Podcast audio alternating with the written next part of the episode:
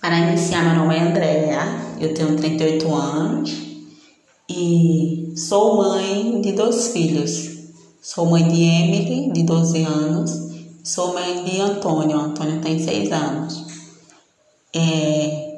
Estou é, iniciando meu podcast para falar sobre assuntos diversos. Meu filho é uma pessoa com deficiência, ele tem paralisia cerebral e microcefalia e eu criei meu podcast para poder estar expondo ideias, convidando outras mães a participar de assuntos. Então, essa é meu, minha primeira publicação e eu espero ter muitos ouvintes, né?